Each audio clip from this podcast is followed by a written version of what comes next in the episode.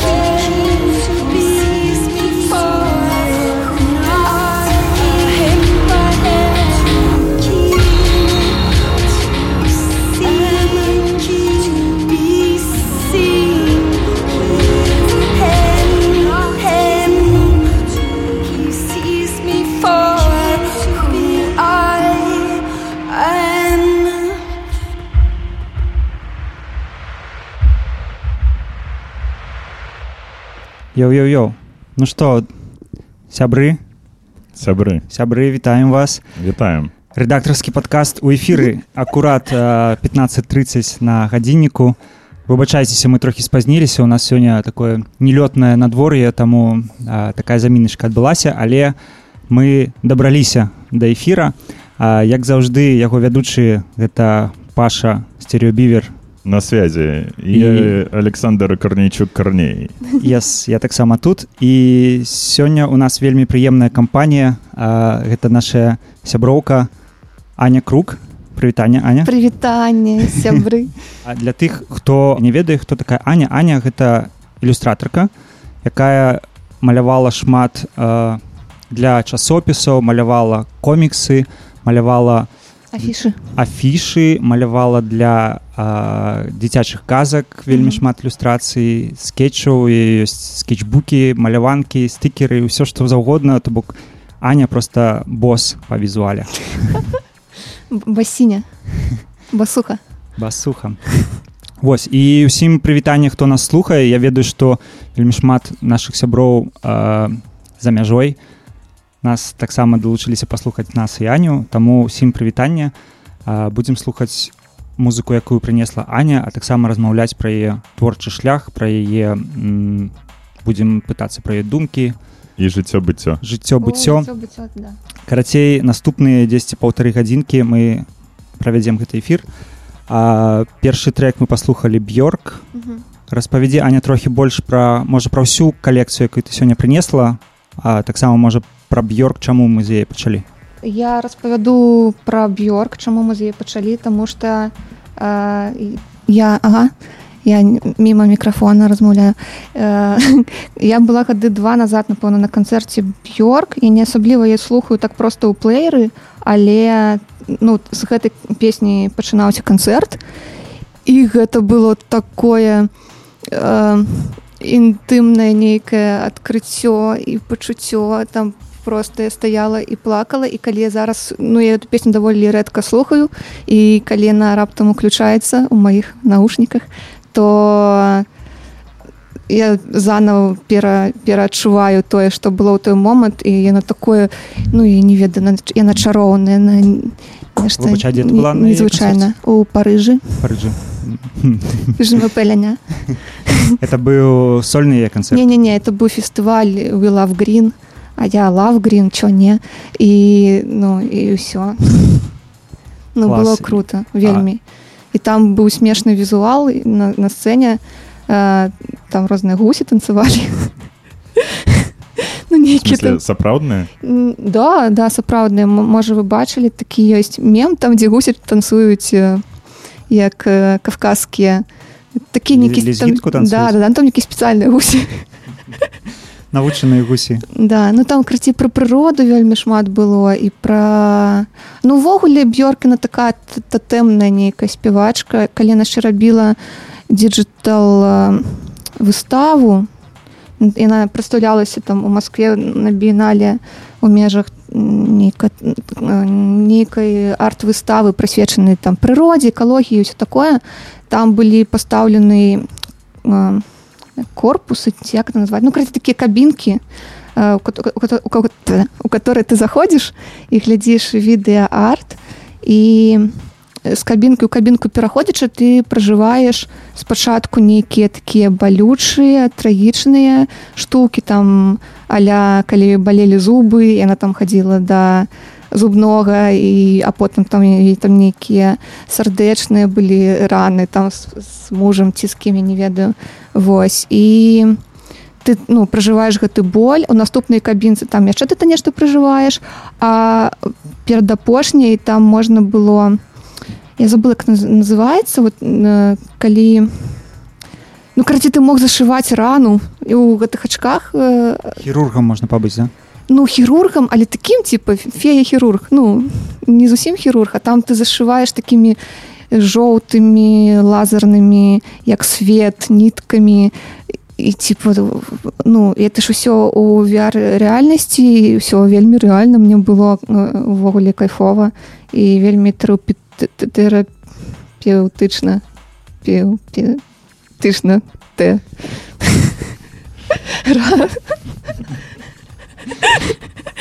Так, так.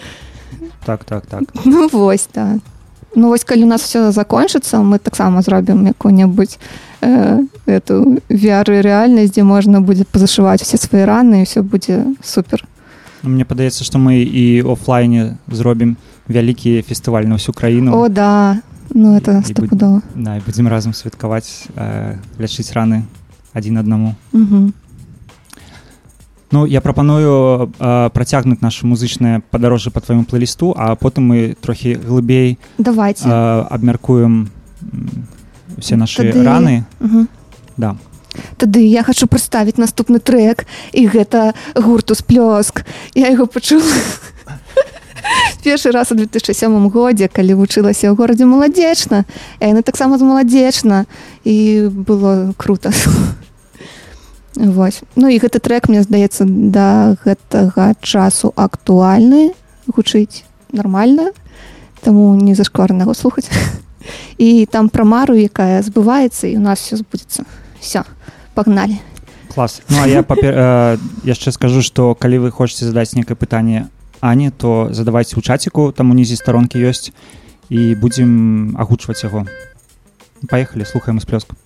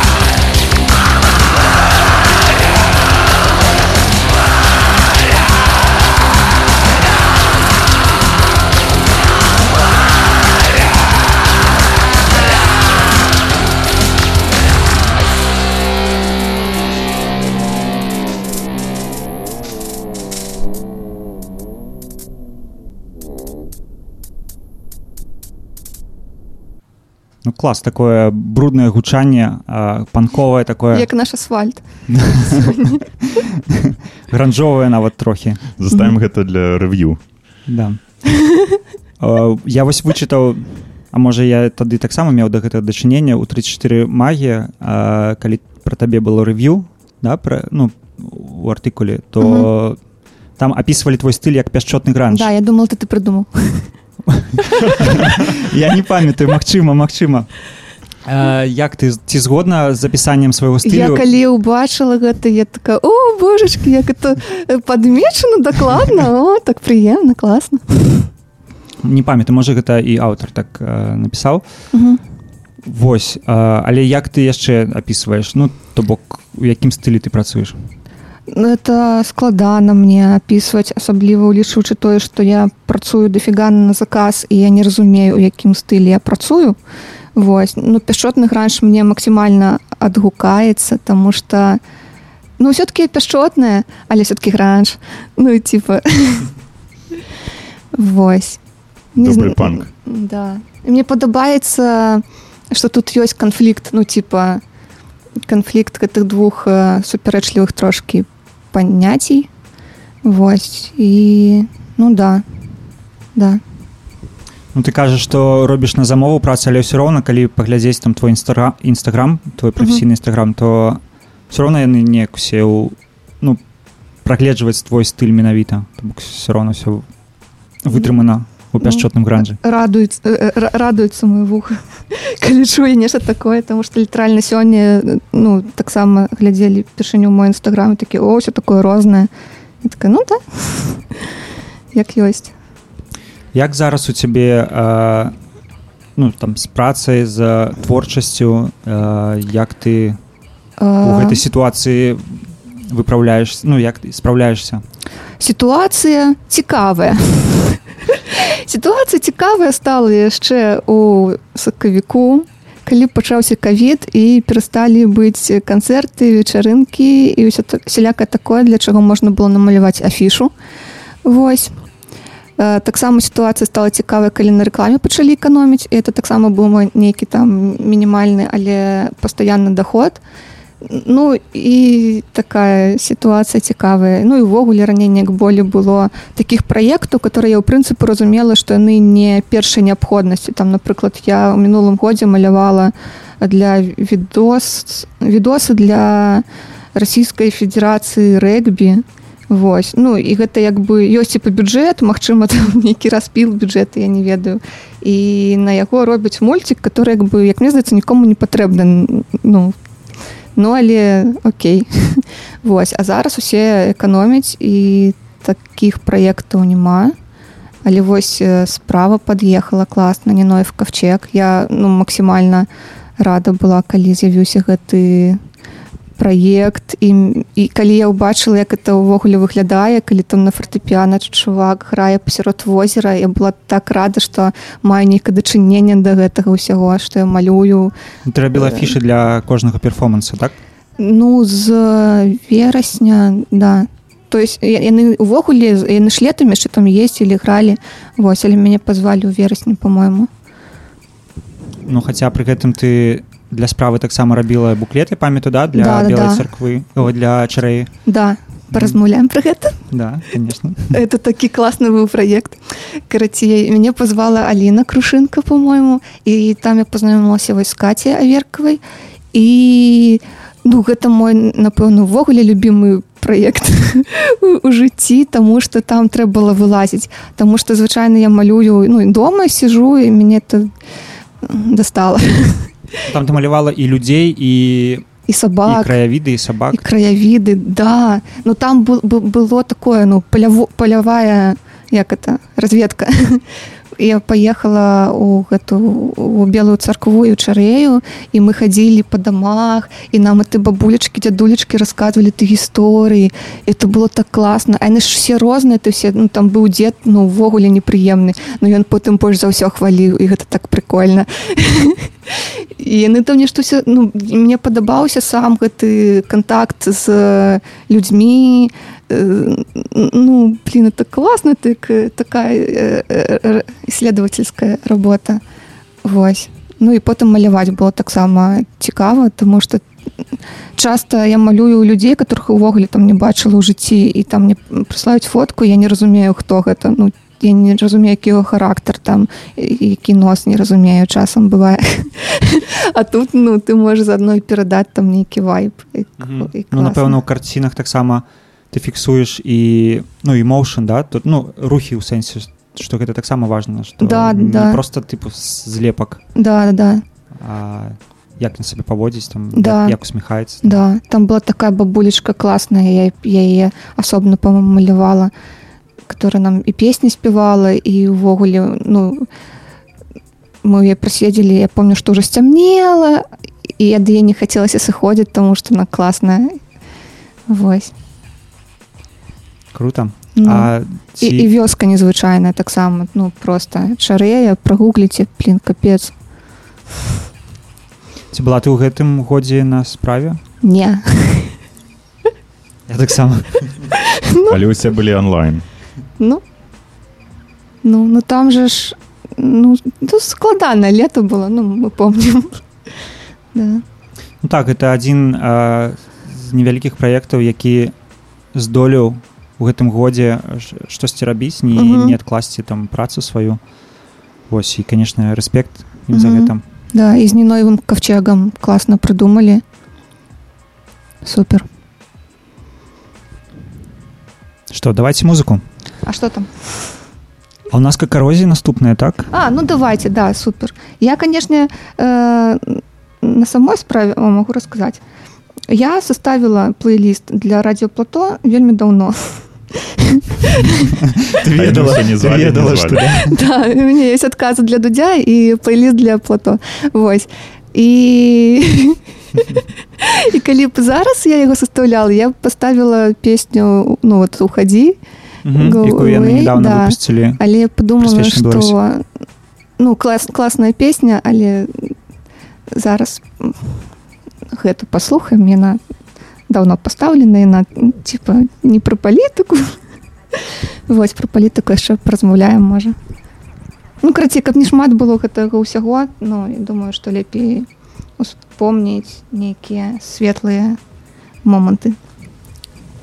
давайте поехали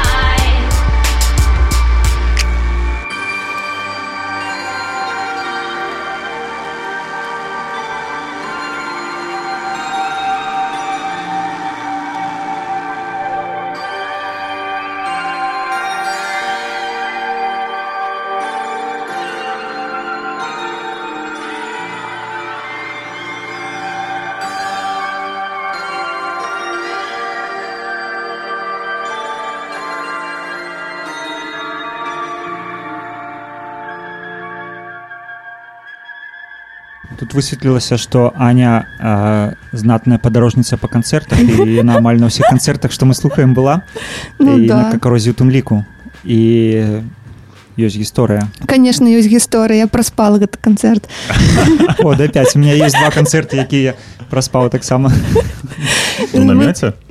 у намёце да. Я праспаў сайпрас хил я ў басейне праспала у басейне ну это уже ну зараз трэба паясніць давай.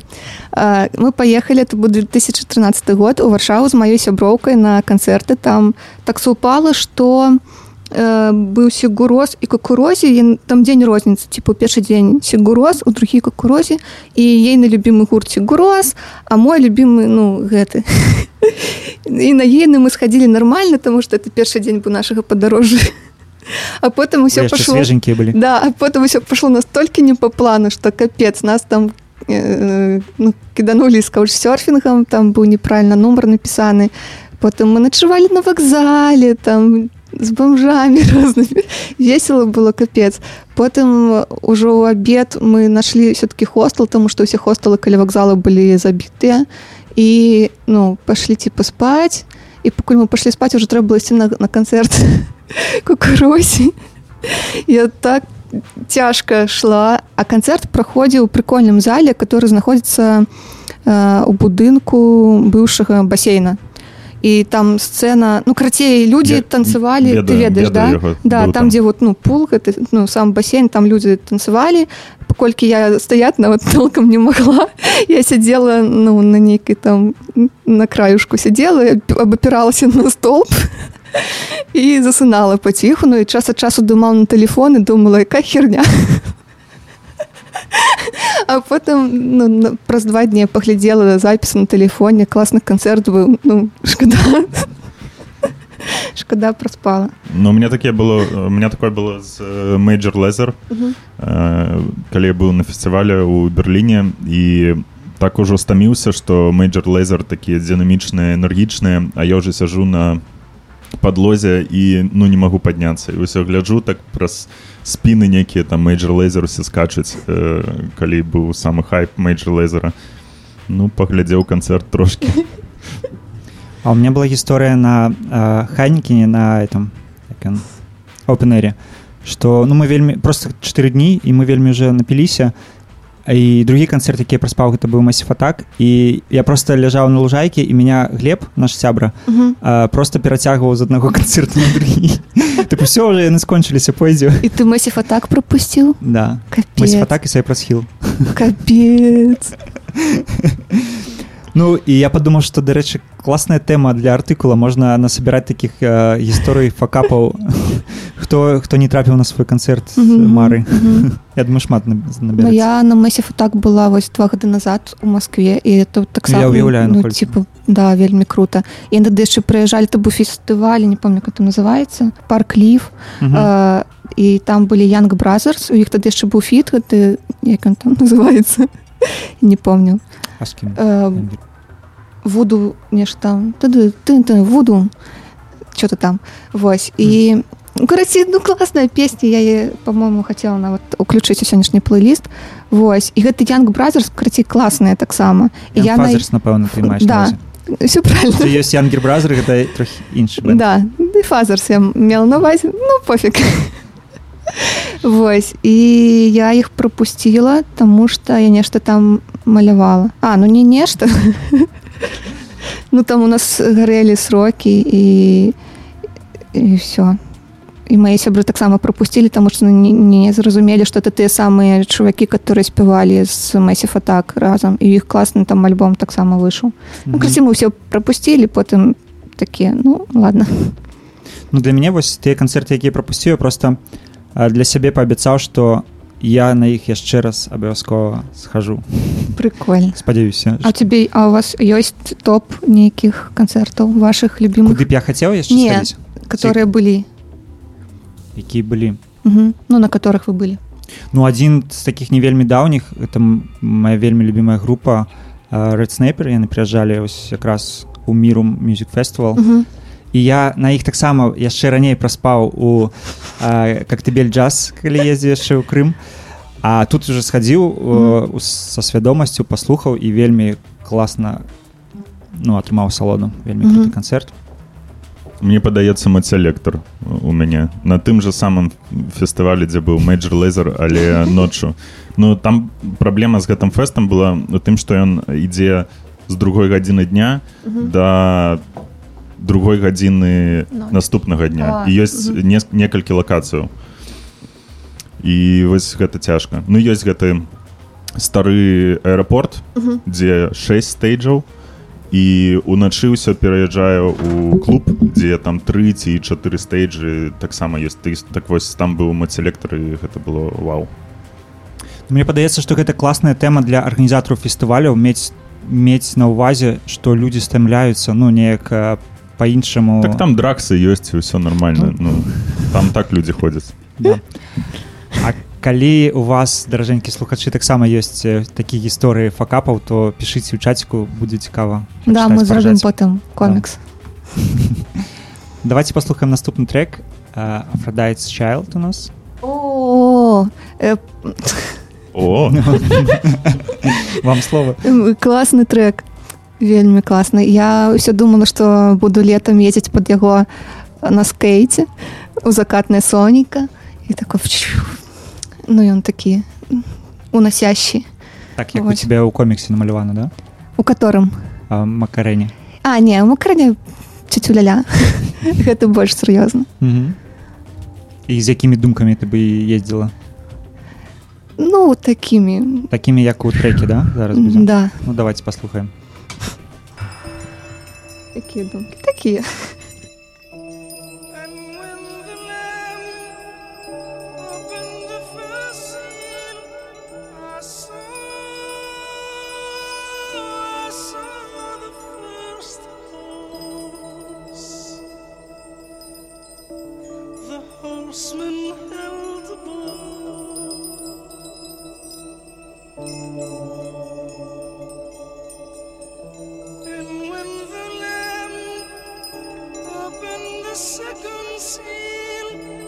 us.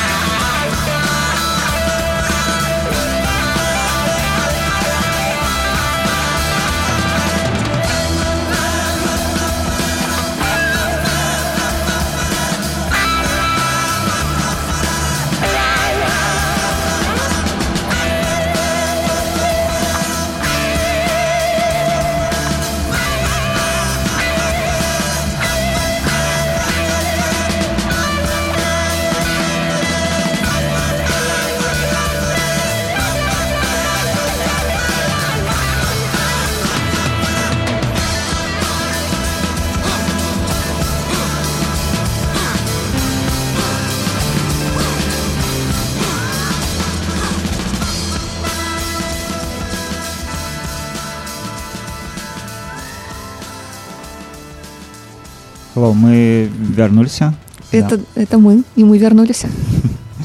Ну да класны класны трычок для Ну, скейта такие 70-е. а сама ганяеш нормально да Уже не, но я могу прихожа падать. а размалёўваеш скейты Да, я вось сваю доску размалявала нарэшце, на мне ляжала два гады, я ўсё збіралася, збіралася, і ў гэтым годзе я яе размалявала і амаль што не каталася на ёй. Першы раз за лета пакаталася ў кастрычніку. Кастрычнік, это, ну, ну, ведаеце, калі. А як ты Аня наогул пачала маляваць А, ну, як усе дзеці. Ну, тип, фломастер бярэш. фламастера потым у художку ці, ці як? Ну, там, які шлях там, да, быў некаторы этот... Ну, ну, неяк само, типа, малюеш і малюеш. Ну, мяне просто прывабіла да ну атрымлівалася Ну да, ну, ну, ну мяне ўсё атрымлівалася. Я такая сціпла.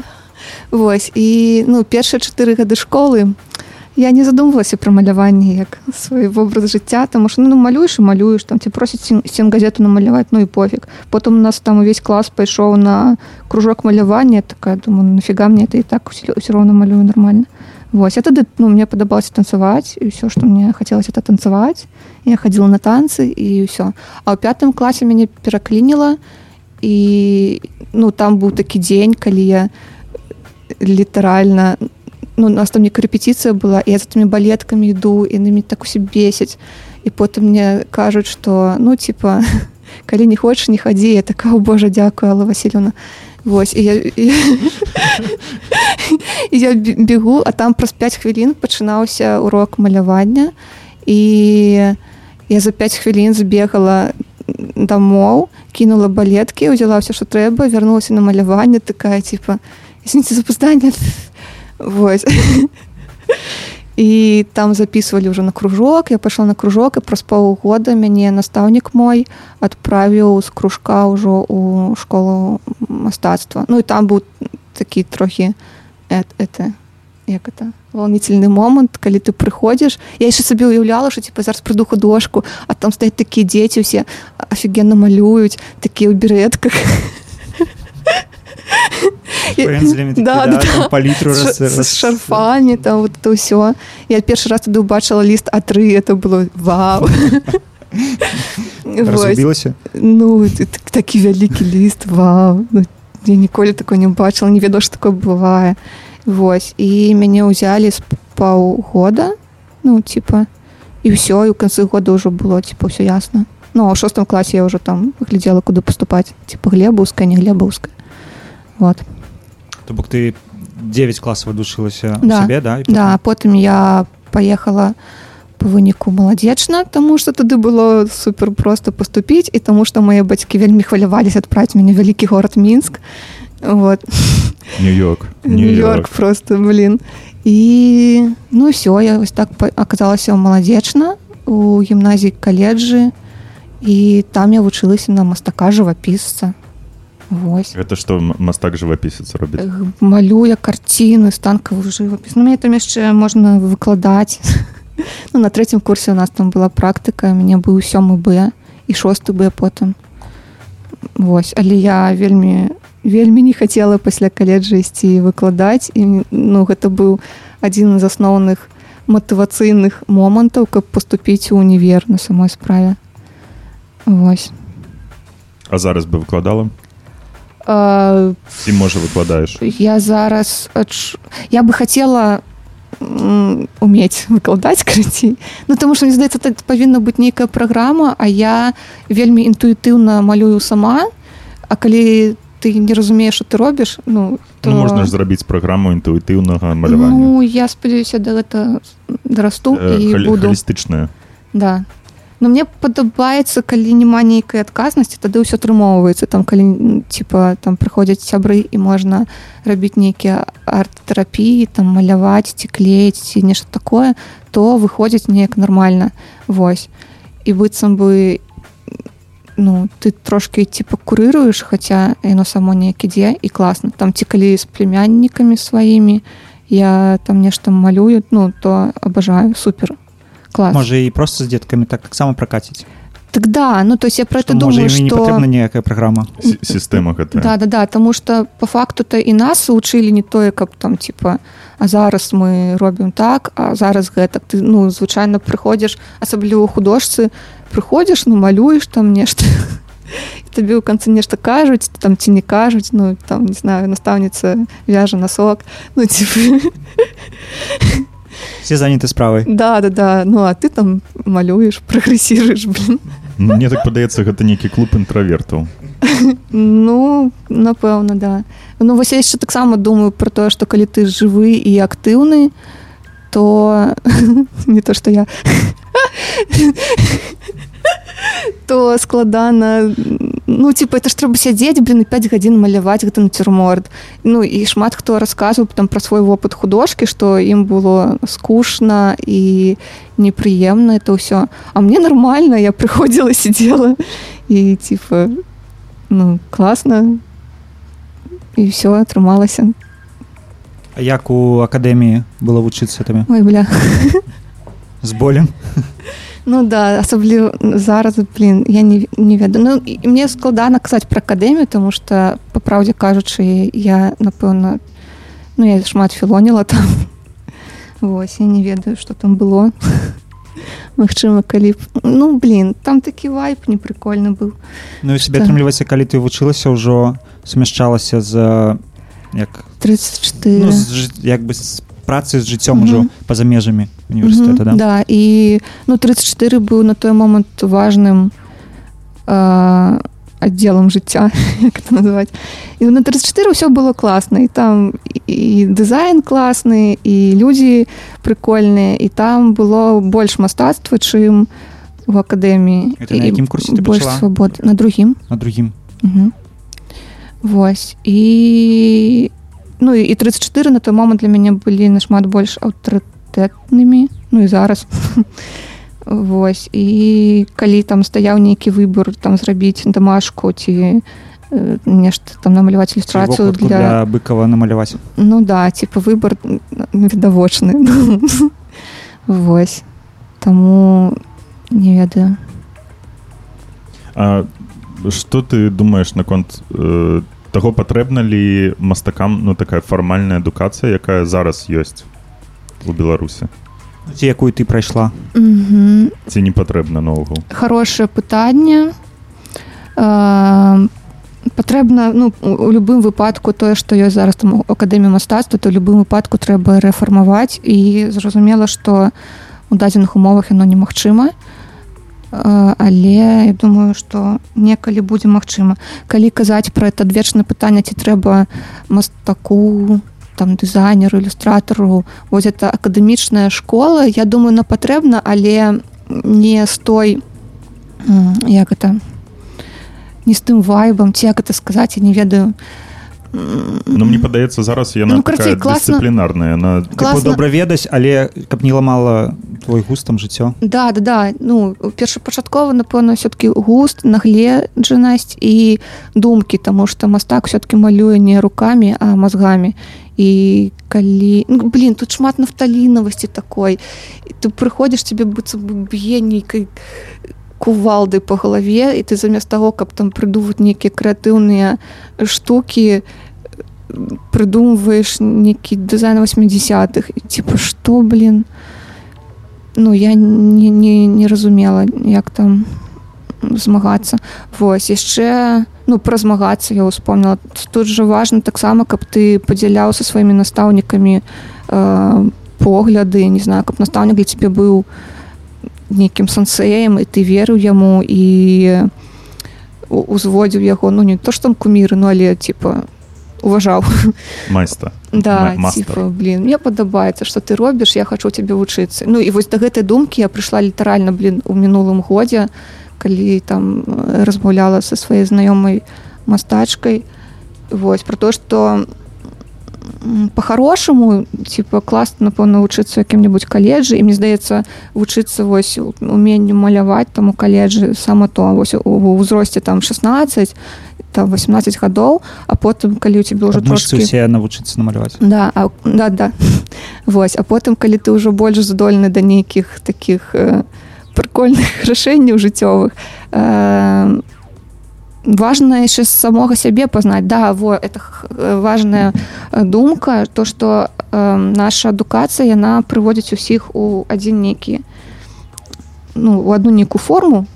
Типа ты прыходзіш і губляеш сваю індывідуальнасць по-хорошаму і ну типа малюеш там як малюе акадэмія мастацтва напрыклад Вось. А важно наадварот типа максімальна развіваць максімальна вывучваць сябе максімальна даведацца пра што ты і потым калі ты даведаўся пра што ты э, шукаць нейкіх такіх самых настаўнікаў там которые малююць у тым же стылі напрыклад ці которые там робяць такі відэоарт як табе падабаецца там ці перформансы ці яшчэ што-небудзь у нас напрыклад увогуле сучаснае мастацтва быццам бы адсутнічае мне здаецца пасля 70-х быццам бы нічога не было. І там калі казаць пра перформансы то по-моему ну блин ну акадэмія мастацтва гэта ніяк не асвятляецца по-моему. Магчыма зараз нешта змянілася Вось.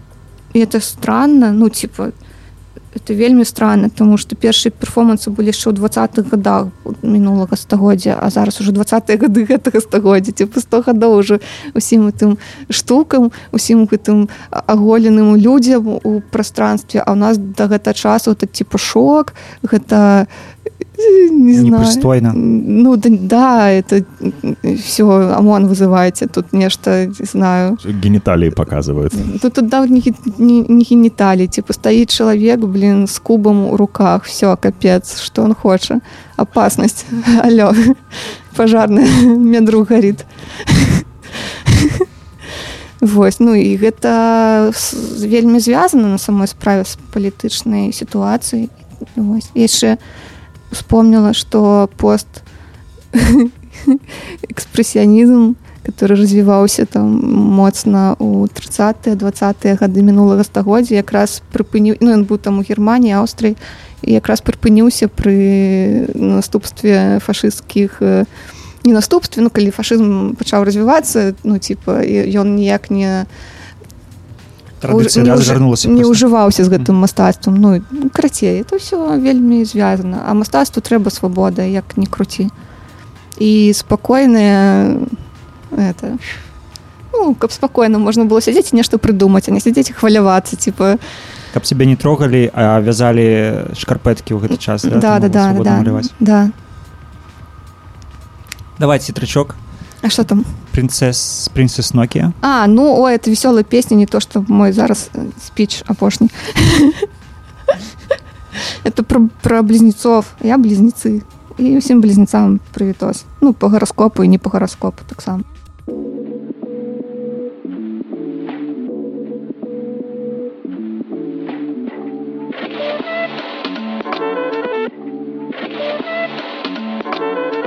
Am Gemini, super fly, fly guy.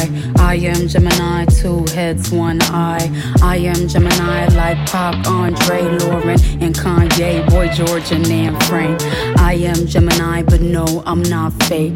I am Gryffindor, but don't move like Snake.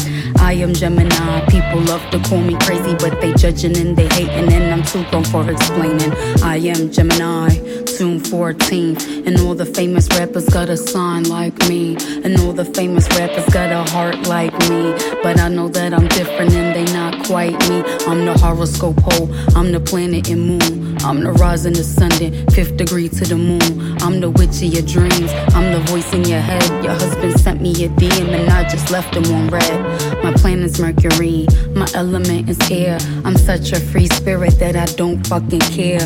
If I got the blunt, I am moving out my chair. You could kiss my dairy, yeah, cause it's shaped like a pear. Little zodiac, ginger snap, pretty little shorty with the snapback. Tarot deck on sec, like to keep her feet wet with keep sweat. The freak neck from To BX, I clean up like Kleenex.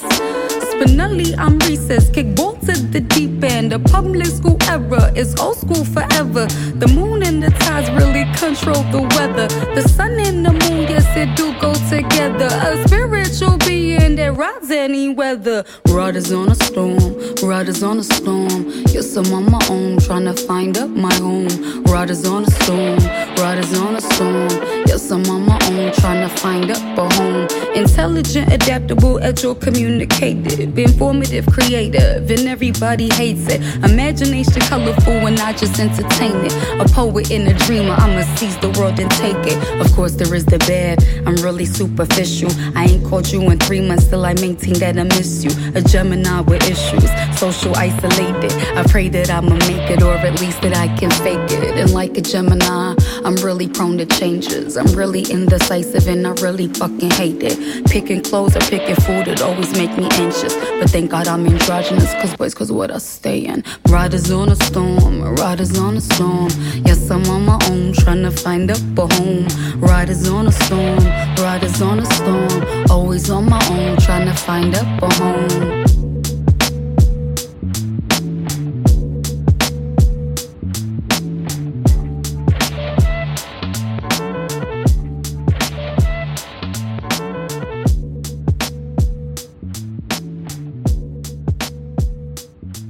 Йоу-йоу-йоу. Back online. Да, Я все, тут. все норм, да? Все чуваць. Э, да, всім прывітанне нам тут скидваюць фотачкі вельмі прыемна што нас слухаеце І пытанні задаюць. да э, можем агучыць Ну, я, я бы абагуліл два пытання адразу тебе Катя ігнашевич запытала э, чаму такая класная а Кароліна Палякова спытала у чым моц сястрыца Я ад- адкажу парадку задаваемых пытанняў. Э, Першае, ну дзякуй, конечно. Потому что класнасць у вачах класна. Вось. А другое пытанне, у чым моц? Ну, блин, я ўпэўнена, што моц у праўдзе і ў каханні. І нічога новага не скажу і ўсё. А это брат э, казаў? Да, брат брат. брат, это брат 2. брат 2 казаў Окей. Я хацеў таксама задаць адвечнае пытанне для творчых людзей ці як ты і ці трэба маляваць кожны дзень хаця б патрохі ці маляваць менавіта тады калі хочацца і можна забіваць там на тыдні напрыклад. Я думаю, што трэба маляваць кожны дзень, Таму што гэта мышца ўсё роўна, якую трэба пракачваць. Па-першае, а па-другое, чым больш ты малюеш, тым больш шанец знайсці ў гэтых там не знаю восьмі эскізах адзін нармальны, чым намаляваць адно і знайсці ў ім адразу нармальнае. Вось. Я малюю, я не разумею як. Мне здаецца, я калі па працы малюю быццам бы гэта асобна нейкае жыццё і потым калі вяртаюся там сама да сябе мне здаецца кожны раз як першы раз. Вось. І яшчэ гэта параж... параджае. Параджае такую ну неўпэўненасць тому что кожны раз мне здаецца типа блин зараз не атрымаецца. Блин зараз будзе нейкая фігня. А- І я не як можа не ведаю. атрымацца? ну неяк можа типа я не ведаю хто гэта маляваў там 10 год вот это все картинки. А яшчэ прикольно калі я гляжу там нейкія свае старыя ну там там 10 год назад 5 год назад я абсолютно не помню як гэта все рабілася і ну і быццам глядзіш работы другого чалавека ну то есть это для тебе просто картинка которая аднекуль там з'явілася і это так прикольно. Што герметычны стан тады быў да калі ты малявала што Ну, што ты ў ну, сэнсе што была? калі ты вот э, новыя карцінкі яны твае ты помніш это працэс что ты там адчуваў што не чувала Вось. А старыя яны для цябе быццам бы карцінка другога чалавека і ты ацэньваеш без это без працэса без там ведання нейкіх подводных там цяжкасці сялякае такое а просто ацэньваеш як вось ну типа о і яны ну за- заўсёды ну не заўсёды часто прикольныя і, і типа о я так малявала нічого сабе прикольно Вось. А калі казаць про нейкія жывапісныя там про тыя самыя нацюрморты то ну часам ну про акадэмічныя такія штукі я зараз даў- даўно не рабіла такога і ну я гляжу бывае такая ні- нічого сабе які там нос нормально зроблены Яблык ляжыць. Да, такі блісціць, типа прикольно, а як это колер нормальны, прикольно. А як это зрабіць? Ну а потым бярэш там акварель бывае і яно само неяк атрымоўваецца, типа блин, прикольно, нейкая ёсць памяць. Ну, ну крацей класна маляваць кожны дзень каб не было гэтых прабелаў каб не было там здзіўлення кожны раз типа о атрымалася о не атрымалася каб это была все-таки трошки сістэма А як выглядае твой творчы працэс ну табе трэба там не ведаю э, запарыць гарбаткі там уключыць э, патрэбнае святло ці ты можаш маляваць там у трамваі Да. там мне трэба запарыць гарбаткі уключыць патрэбнае святло паставіць правільна крэсла пераглядзець усе старыя фоткі пагладзіць кота потым пераставіць крэсла потым там яшчэ нешта потым глядзіш там уже чатыры ночы там уже блин ну все типа трэба скора здаваць раблю як ёсць прыкладна так. Ну я шмат пракрасцінірую ну вось ну калі гарыць быва не пракрасцінірую зноў такі пра тое калі пр- пра пытанне типа ці трэба маляваць кожны дзень калі вось былі афішы для ніноева кавчега іх было шмат яны там інтэнсіўна рабіліся там бывае па две штукі на дзень і я памятаю што на гуаль напрыклад это была там якая-небудзь шостая афіша за тры дні і я яе зрабіла за гадзіну там можете за дзве і яна самая класная ну таму што ты у мяне ўжо выпрацаваўся выпрацаваўся гэты механізм работы э, алгарытм і ну там усё само сабой вельмі лёгка вельмі упэўнена атрымоўваецца вось да яшчэ класная штука калі часто малюеш то з'яўляецца упэўненасць а малюнак гэта графічная мова графічны язык. І там таксама ёсць ін- інтанацыі і яны адчуваюцца і упэўненая інтанацыя заўсёды класней успрымаецца людзьмі чым чым эм, ну такая. Типа, «У, я не ўпэўнена тут патрэбен быў гэты жоўты ну але хай будзе ці ставіш там музыку напрыклад ці цішыне звычайна працуеш? А по-рознаму бо не звычайна я ставлю музыку але бывае калі гарыць то ну ці, ці, ці калі наадварот там нейкі пачатак работы і там трэба нешта прыдумаць ну там у анімацыі такое бывае я наадварот выключаю так типа села сканцэнтрировалася что тут ну такое мозговое мозговая деятельность у меня Мгм. А, мне яшчэ цікава а, ты малявала шмат ілюстрацый для казак для дзіцячых казак Мгм. там некалькі кніг выйшла Мгм, мгм. А, скажы вось якая спецыфіка працы для менавіта тэксту ну тыпу як суправаджэння тэксту Мгм. і для аўдыторыі дзіцячай аўдыторыі что ты для сябе адкрыла калі працавал над гэтым праектам Мгм. Ам, Что я открыла? Не, не знаю, что открыла. Ну, мне, ці мне адрознівалася гэта ад іншых а, праектаў адрозніваецца тым, што м, трэба ну, да зараз раскажу крацей калі я пачынаю там маляваць для дзіцячых казак. Мне вельмі хочацца перадаць у гэтых малюнках ну такую дабрыню казачнасць такую дзелін дзелін. Вось і апошнія казкі былі конечно цікавыя тому што мы ўсе рабіліся там у жніўні. І, і вось это ўсё і мяне быў такі дысананс калі трэба на фоне ўсяго зрабіць там нешта мілае добрае і дзіцячае Вось. Это было трошки складана ну але ў прынцып атрымалася. І мяне нейкім чароўным э, трэба расказаць што за казкі. Карацей это зборнікі казак іх робіць моя э, неаднагрупніца ну мы разам вучыліся Настя капульцевич яна ў мастацкай літаратуры працуе і там максімальна стараецца зрабіць нешта класнае тому что э, ну карці складана там прабіць нешта нармальнае Вось. І яна запрашае ўсіх там сваіх знаёмых маладых ілюстратараў каб яны асвяжалі архівы мастацкай літаратуры і рабілі для старых гэтых усіх казак э, новыя ілюстрацыі. І зараз яны робяць шмат томнік э, там канцэпцыя такая што на кожны дзень казка то есть ты можаш э, кожны дзень чытаць дзіцёнку казку і там замест старонак нават напісана дата там типа 31 жніўня напрыклад. Вось. Э, я уже забылася пра што я ўвогуле рассказываю вось такая такая это самая а і зараз? Да все успомнил пробачьте.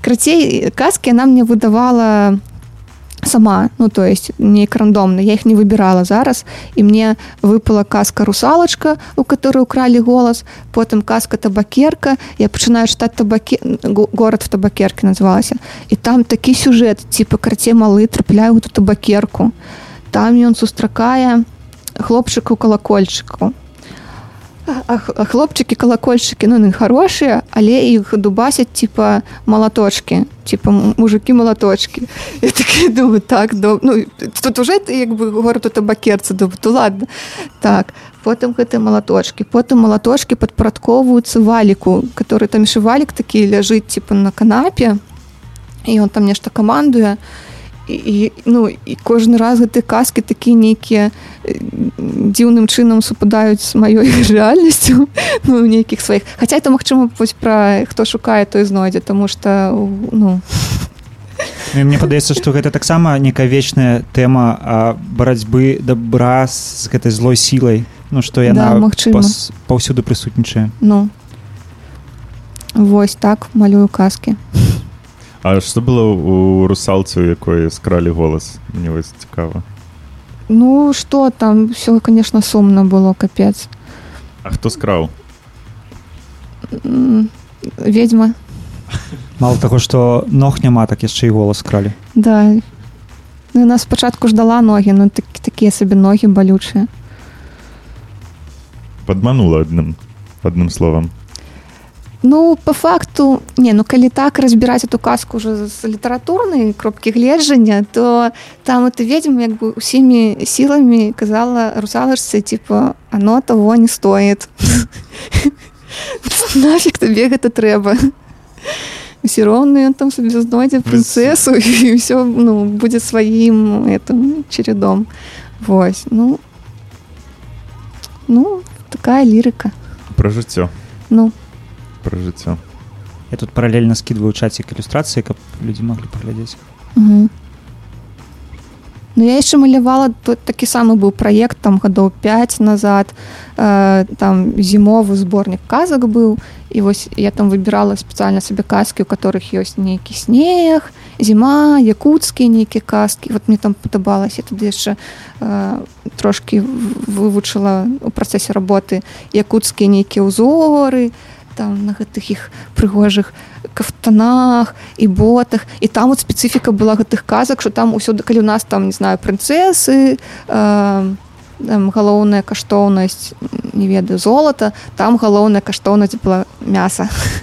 Ну что там суровыя ну там хлопчык напрыклад не ведаю сустрэў фею і нам падарыла мяса ну типа такога Ну, это было прикольно Можа гэта якую стратэгію ідзе там мяса гэта ресурс такі. ну да. А ці ёсць такі момант там каб ты хацела што-небудзь э, данесці да дзетак там ну штось такое? Ці гэта просто фантазія?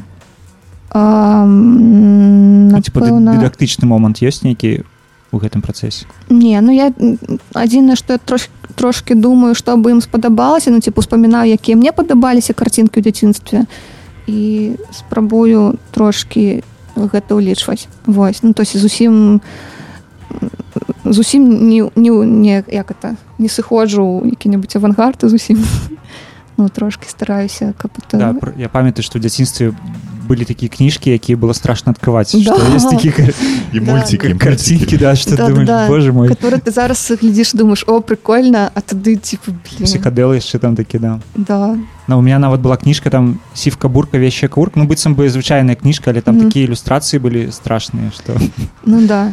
И вось у меня таксама такие были. У меня была каждый охотник желает знать, где сидит фазан. Там такі гротеск был, капец. Это убачить под, ну, под, под у стане. да, то можно и не устать более. Мгм. Але ж мне падаецца дзеці зараз э, іншыя ці не Ну як яны гэтыя карцінкі глядзяць атрымлівала ці водгукі ты Конечно, я на племянниках все своих, э, ну, А яны з э, айфонамі ўжо ці не с- ну, у них это андроиды. Ну андроида з андроиды. Яны з андроідамі там рознымі ну але ўсё роўно ну вось ім вельмі падабаецца макарэна типа мяне яшчэ племянніца на колькі гадоў э, макарэне блин уже 5 гадоў ну, а племяннікам тоже уже 11 ну калі это все пачыналася ў мяне яны там лістаюць мой скетчбук і там нешта ну прикольно прикольно о это меня интересует ну, Лайк, да, свайп. да типа того. Ім падабалася размалёўваць гэта ўсё Хаця там такая трохі прыдурачная ж графіка ну ты не с- ну типа ну прыдурачная не рэалістычная не незразумелая трохі Ну, зараз дзеці ў Майнкрафт рубяцца там таксама Да. прыдурачная графіка. майнкрафт любіць Ну але ж гэтыя казкі гэта хутчэй тыпу там дашкольны ўзрост да? Там 3-5 гадоў. Думаю штось такое да? Напэўна Типа не для андроідаў яшчэ. ну тыпу да андроідавай эпоха яшчэ ну, з да. другого боку калі чытаць то ну типа калі дзіцёнак сам чытае то ну это уже напэўна не тры напэўна это старэйшы. А фиг знает для каго не робіцца. Ну, ладно. Что давайте далей слухаем. А, у нас ёсць трек грит О, да? да гэта прикольны трек мне яго показала моя сяброўка і он быццам бы ну ён вельмі лірычны і кранальны там быццам бы такі гопнік гопнік про которого мы ніколі не думаем у кантэксце такой лірычнай гісторыі сваімі словамі расказвае ўсё што начувае і по-моему там гэтых двух словах усё яго атрымоўваецца выказаць і там ну пранікніцеся калі ласка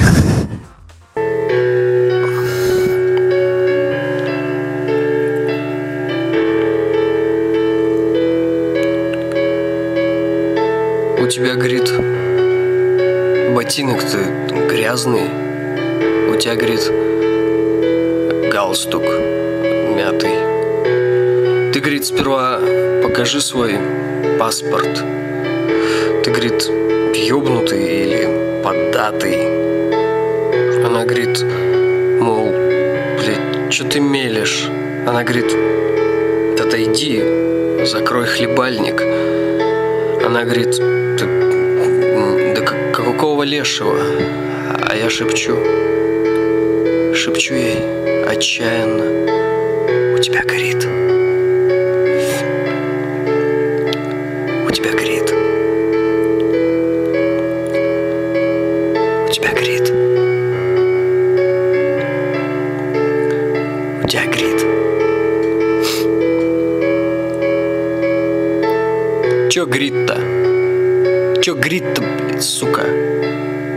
Чё, грит, это, заладил-то, парень? А вдали уже сирены, звуки. А вдали уже видны пожарные. Я ее хватаю силой, несвязную хуйню парю. Она говорит, берите дебила-то. Она горит. И я горю. И все горит. Все горит. Все горит. Все горит. Ну да трек конечно вогнены скажи вось Аня а якую б ты ілюстрацыю намалявала для яго ну гэта было б напэўна фламастерамі і углем там нешта б гарэла. Якая картинка ну просто так абмаляваць. Там такі пацанчык бы стаяў і, і, і яго быў бы такі позірк глыбокі. І адначасова не глыбокі. І, і, і, і кастры там такія агеньчыкі чырвоныя ну і дзяўчына недзе там была б напэўна. Ну такая глыбокая ілюстрацыя. содержательна. Слухай, я хотел тебя спытаць ты э, ездила пэўны час у Москву так? Там жыла? Я там жыла нормально да а чаму ты туды поехала і чаму ты вярнулася як табе там было? Мгм. Поехала я тому, что мои сябры поехали. Ну, там не так было. Там были быццам бы хвали волны миграции в Москву моих сяброў. яны ўсе там ну чё Анька ну есть ну, погнали Ну, чё? ну. Вось ну і быццам бы ну неяк ну так само складвалася на самой справе і класна было. А потым вярнулася я калі подумала что мне трэба тут на права вывучыцца і Вывучылася? не. Але вярнулася. але вярнулася ну вось я такая ў лютым вя- вярнулася лютая. Думаю ну все блин зараз пойду і права вывучу і беларускую культуру вывучу а ну я вярнулася грубо кажучы за тым каб как-то запомніць прабелы у сваім разуменні сваёй э, э, культуры э, культуры як ну нашай культуры. І просто это такая важная частка кожнага чалавека архетыпічная ну типа калі ты ведаеш адкуль ты і пра што ты то далей можна рабіць што хочаш там у любой стылістыцы просто расказваць там пра сябе і будзе по-любому класна і яшчэ это будзе унікальна ну увогуле типа карысна Вось і яшчэ это будзе трошки прасвятленнем для ўсіх там вось Маша мороз напрыклад это у- гэтым сэнсе э, хороший прыклад ідэальны яна і, і класная і э, папулярызуе беларускую культуру. І праз яе расказвае пра сябе. Ну, то бок ты глядзіш яе карцінкі і ты бачыш у першую чаргу машу мороз але і ведаеш адкуль яна. Ну то есть гэта не просто там нешта усплыўшае з паветра там з нейкіх э, веяний моды там ці яшчэ чаго-небудзь. Гэта нешта што мае карані што мае сваю глебу заземленая і ну заземленая ў сэнсе абгрунтаваная загрунтаваная Вось а, а- ў другім сэнсе не заземлена наадварот максімальна нябесная максімальна э, узвышаная Вось я адчула ш- ну яшчэ на самой справе ў Грузію з'ездзіла там пра гэта ўсё думала тому што ну, там са сваёй культурай працуюць супер круто. І ну і гэта сучасна ў той жа час. Вось. Ці знайшла ты для сябе гэты архетып? Да я пракрастинатор Так можа, можа гэта твой архетып. можа. М, Магчыма. Ну з гэтай штукай можна рабіць толькі коміксы блин Ну, это як Оля Левіна калі вы ведаеце такую ілюстратарку. Ну яе класны нстаграм Вось і яна у нейкім інтэрв'ю по-моему у спыталі типа адкуль тебе столькі ідэй для коміксаў. І яна сказала што я часто трапляю ў дурацкай сітуацыі таму у мяне ідэя тых. Дофіга яны лёгка робяцца Вось ну ну что в Москве класна сама справе было у мяне Москва не такая як у большасці людзей там типа шэрая і ну я і жыла у нармальным месцы і там за горадам жыла, да? не, Не? я жыла наадварот каля Да. ххс храм Христа спасителя і мне падабалася хадзіць там у гараж у бібліятэку там столькі кніжак там возьмеш пять кніжак з ілюстрацыямі сядзіш натхняешься класна абажаю Вось А ўвогуле ты неяк сочыш там за трендамі ілюстрацыйнымі ці ёсць увогуле ну- такое да раз, разуменне? Типа дзесьці шукаць дзесьці на, на Ёсць. наглядзецца? Да ёсць. Чтоб ты назвала. М, Ну, мяне з таких блин, ну тренды не тренды. Ну вось у Москве больш на самой справе розных школ ілюстрацый, таму там лягчэй быццам бы выглядзець, што тренд, што антитренд. І я просто скажу, що мені любимый, напевно, ілюстратор Маша Краснова Шабаєва для розуміння а, і Маша Шишова ці Шишкова, не пам'ятаю. Яны малюють такі класныя штуки. Вось. Яшчэ мяне вельмі натхняюць ну это ўс- ўсё Маша Шишо Шишкова які это вучаніца меламеда меламед это такі настаўнік ілюстратара там ну брытанцы выкладае і яго дофіга класных э, відосаў на Ютубе там дзе з лекцыямі э, з карцінкамі ён расказвае там э, што падабаецца яму што не падабаецца ну складана казаць пра тренды не тренды тому что все-таки кожны напэўна выбірае сабе і ну вось тое што мне падабаецца гэта ад гэтых ребят. Там ну паглядзіце не ведаю.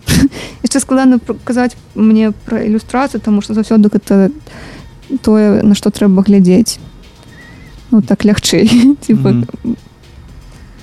это як пра музыку расказваць ну типа страннавата Мгм.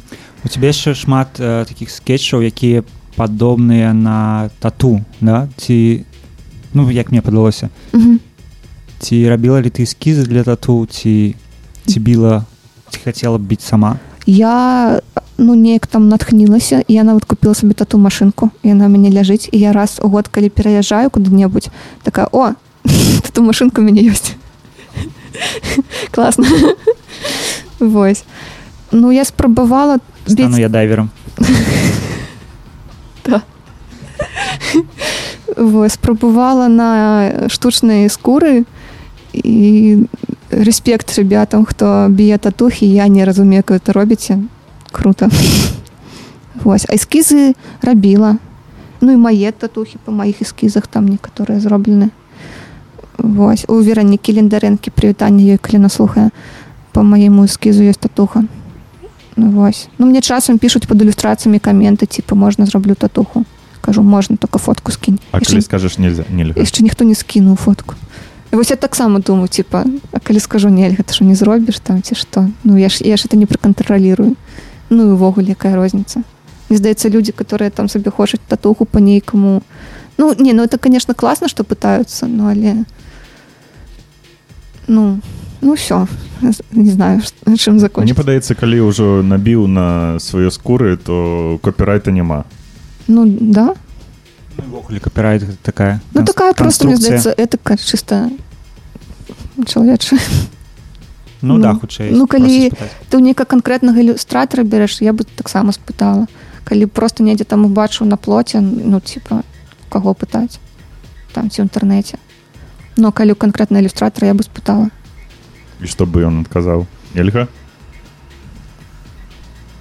Ну можа гэта такой вопрос э, этыкі ну тады б думала да такая типа блин сказаў нельга а я наб'ю а мы з ім все равно ніколі не ўбачымся ну. А, на мінулым тыдні затрымалі вядомага куклавода маляваныча. Угу. і ты адрыкавала ілюстрацыі. Чам, чаму вось табе зрэзанавала так? Э, потому что м, я сядзела якраз каля кампа і у мяне быў ліст паперы і ну і блин гэта такі абсурд на самой справе Вось і ну і такая вельмі выразная нават э, калі ты уяўляеш сабе ў галаве ці памаляванача затрымалі ну і там у яго гэты лялькі ў прынцыпу і, і гэтыя куклаводы і ўсё гэта сходзіцца так. І то што гэта калыханка гэта максімальна э, ну калі браць там амон за чорны колер то калыханка это максімальна белы блин зусім другі э, ну ўсё другое типа. І што яшчэ? Ну не, не знаю ну блин яшчэ я думала прикольно гэта ж гэты амон амонаўцы наступудова таксама раслі на гэтай калыханцы як і мы і типа і вы зараз ну, робіць такое. Ну, можа яны яго ўзялі каб ён ім перформанс казкі нейкі, расказы да, там что там. сядзяць типа днямі начамі да. зайчыкі паселі. Ну, ці плануеш ты сустракаць маляваныча уручыць яму можа гэту ілюстрацыю? Ці былі такі думкі? Прикольно я не думала про гэта. Ну хорошая ідэя а калі ён выходзіць я паглядзеў што дзесьці яму далі ну карацей вось напрыканцы гэтага тыдня там по-моему 9 сутак далі штось такое. Мгм, ну хутка уже праз некалькі дзён уходзіць мгм. ну калі 9 то напэўна ўжо я вось не памятаю. Ну я глядзеў але забыў там надо паглядзець что давайте наступны трычок у нас дэсэн вегас будзе О, гэта ну просто класны такі трек прыгожы быў у фільме Гаспара Ноя который любовь. Ці была ты на іх канцэрце Не. я таксама хацеў бы ну давайте слухаць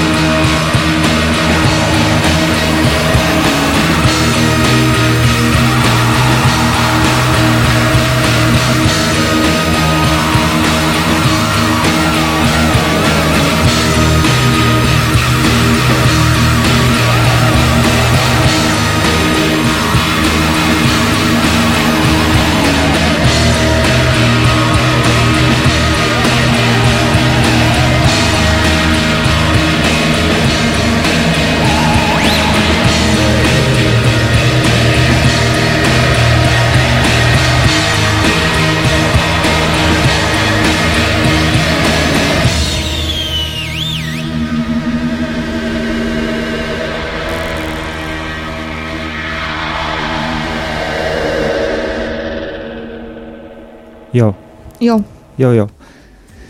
Ну, Дэсэн Вегас мо- моцныя, конечно, Конечно, вельмі, вельмі крутыя. да. Я ні, ніколі не бачу, каб яны давалі дзесьці канцэрты, можа яны у Брытаніі іграюць. One man band. Не, мне падаецца там нармальны бэнд, але яны так не гастралявалі ні па якіх там фестывалях. Угу. Ха... Ці можа я просто не бачу. Ну, магчыма, яны зробяць для нас выключэнне і прыедуць.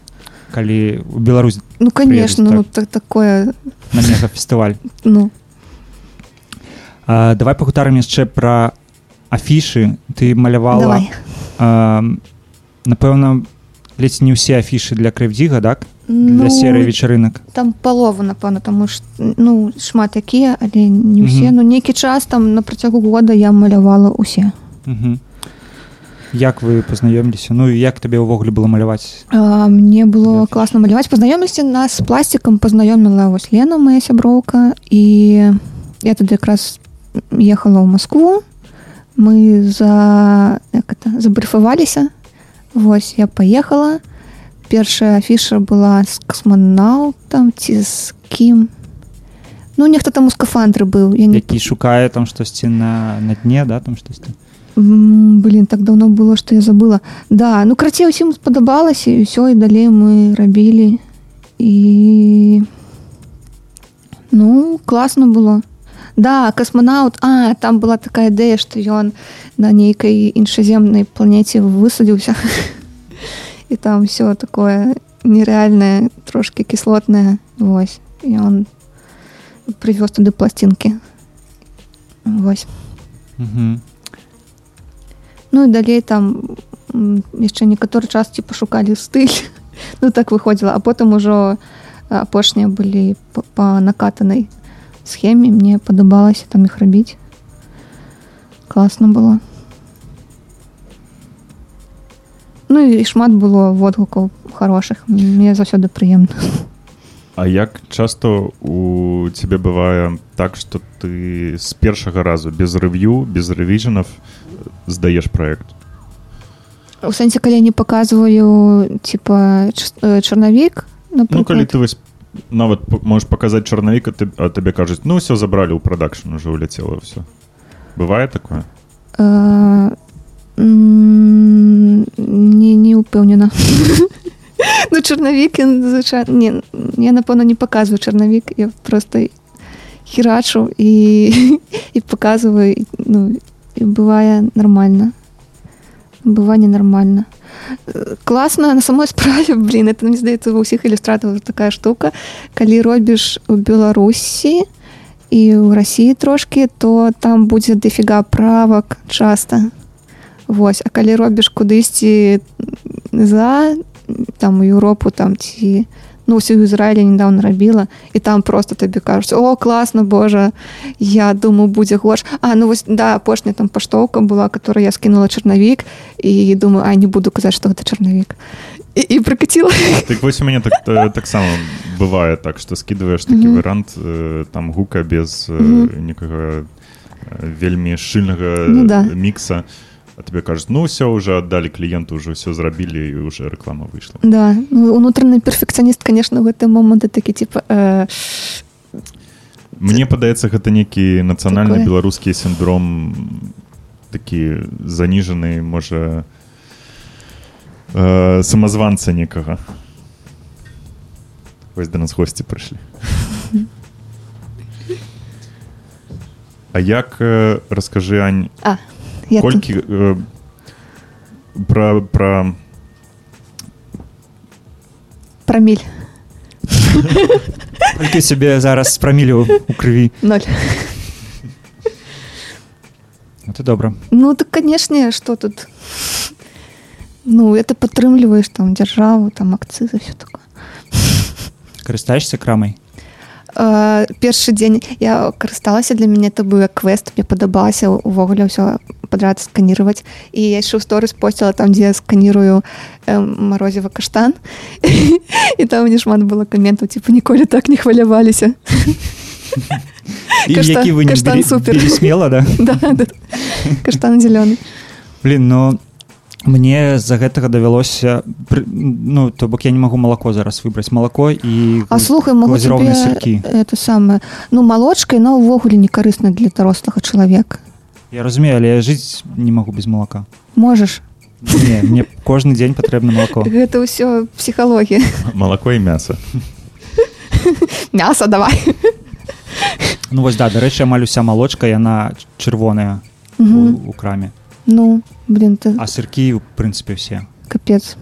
Ну сырки конечно блин П- у самае сэрца ранілі ну да. Ну а я трымаюся я устрымліваюся каб іх не Мгм. браць Ну я не малако вось бяру у фікс прайс а ў фікс прайс таксама нельзя нельга хадзіць ну ладно блин. Тут і так і так карацей нейкі атрымоўваецца м, прапускаеш карацей нейкім чынам м, м, гэта ўсё. Прапаную пагутарыць ужо на фінальную тэму якую я хацеў яшчэ да, Закрануць? прызапаслі самы это да самую жир. баявую. А Аня рабіла візуал і вокладку для новага альбома дай дарогу Мгм, так правильно Мгм. нічога наблытаў? Усё правильно і ну вельмі круто атрымалася такі постер прямо хочется яго раздрукаваць. Ну я думаю раздрукуецца ён там ё што разглядваць я зараз кіну часик да можна разглядзець а таксама цікава як як вы скамунікавалі цябе знайшлі? Да, мяне знайшлі я толкам не ведаю як. Ну мне напісаў юра стыльскі яшчэ у сакавіку ці ў люты ну даўно некалі. Вось што будзе альбом вось і трэба намаляваць. І там была ідэя падобная але трохі іншая. І мы малявалі і, і там перамалёвалі гэтых персонажаў 500 раз і м, доўга рабілі рабілі і назва была другая і канцэпцыя другая. А, вось і ў красавіку мы зрабілі ўсё я красавіку амаль нічога няма яшчэ не адбылося ніякіх падзей вось які так, не ўвогуле там ну та, я ж кажу там была зусім другая вокладка. Адзінае напэўна што засталося з важнага.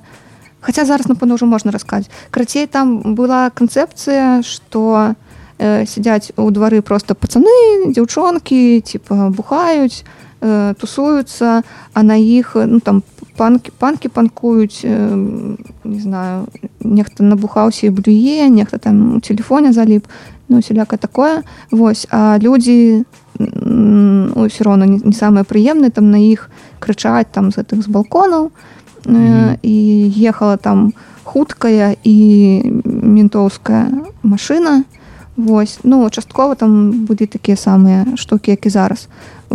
І у сакавіку адзіная з такіх вострых тэмаў это быў кавід ну з таго што захавалася зараз на вокладцы і вось коцікі там которые скідваюць э, ка- каранавірус карацей я ў сакавіку прыдумала што блин это адзінае наше вартаванне каб ко- кое-хто захварэў і не вылечыўся і намалявала каб гэта збылося ну ўжо збываецца ўжо хтосьці пачынае Вось. а потым ну і все і мы здалі і як бы я ну здала і здала гэту вокладку а альбом сёння выходзіў не выходзі а потым у жніўні гэт- там была назва яшчэ іншая і все это было так не ну там была назва нет на вас ментов і там трек такі ёсць ну, так, у альбоме Вось і нельга было карці выпускаць такі альбом.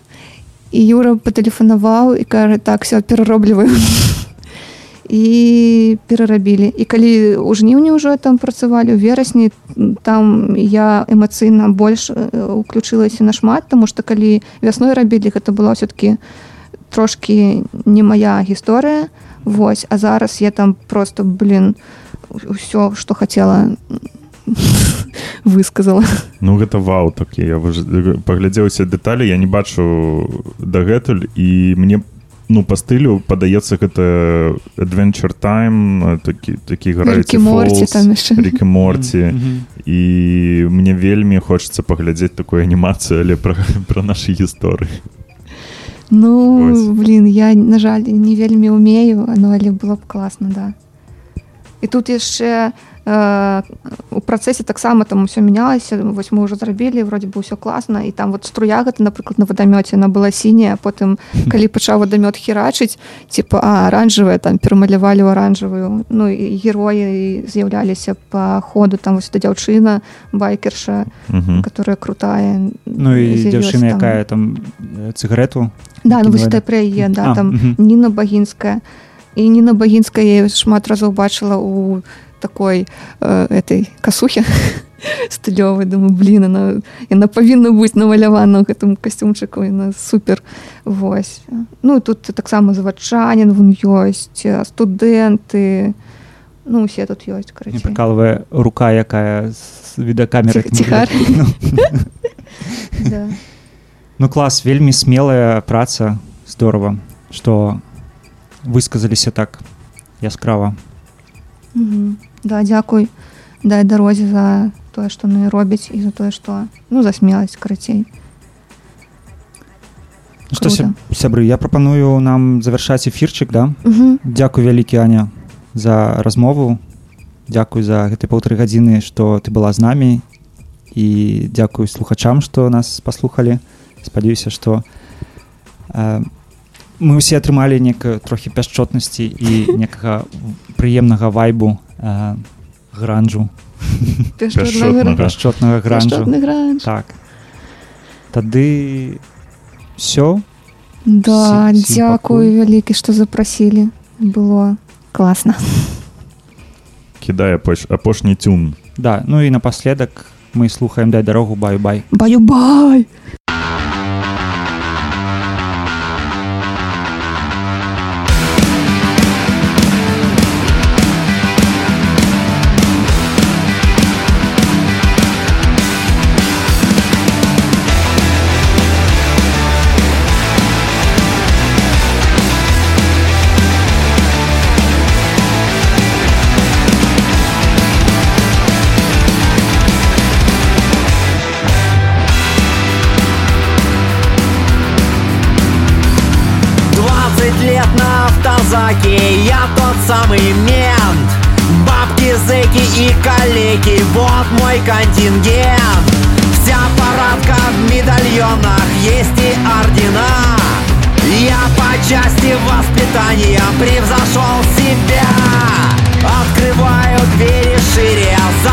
Не ссы Ты говно сейчас поймешь, кто я здесь, а кто ты. Поясню народной мове, кабы ты допер Кто здесь порушальник, наркоман и саботер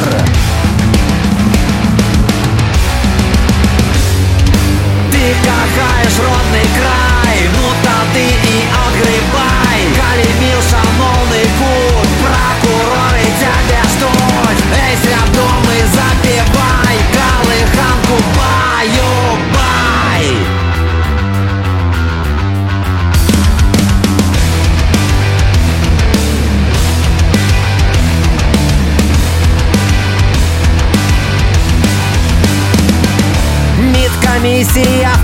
в порядке, вот мой аргумент. Я психически стабильный супер-мегамент Как мессия для заблудших, батин правый перст. Потушу любую сходку и любой протест. Предугадывать приказы наш фамильный дар. Только смена власти мой единственный кошмар. Калі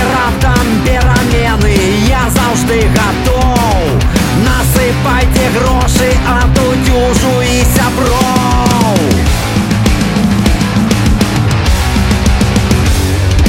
Ты кахаешь родный край, ну то ты и отгребай Калі мил шановный кут, прокуроры тебя ждут Эй, свядомый, запивай, колыханку баю-бай Бомжа привез десятка, за алкаша двадцатка За бабку с бело-красно-белым флагом сто рублей. Порвал пикет с докладом, 150 к окладу А полный автозак набил и на душе светлей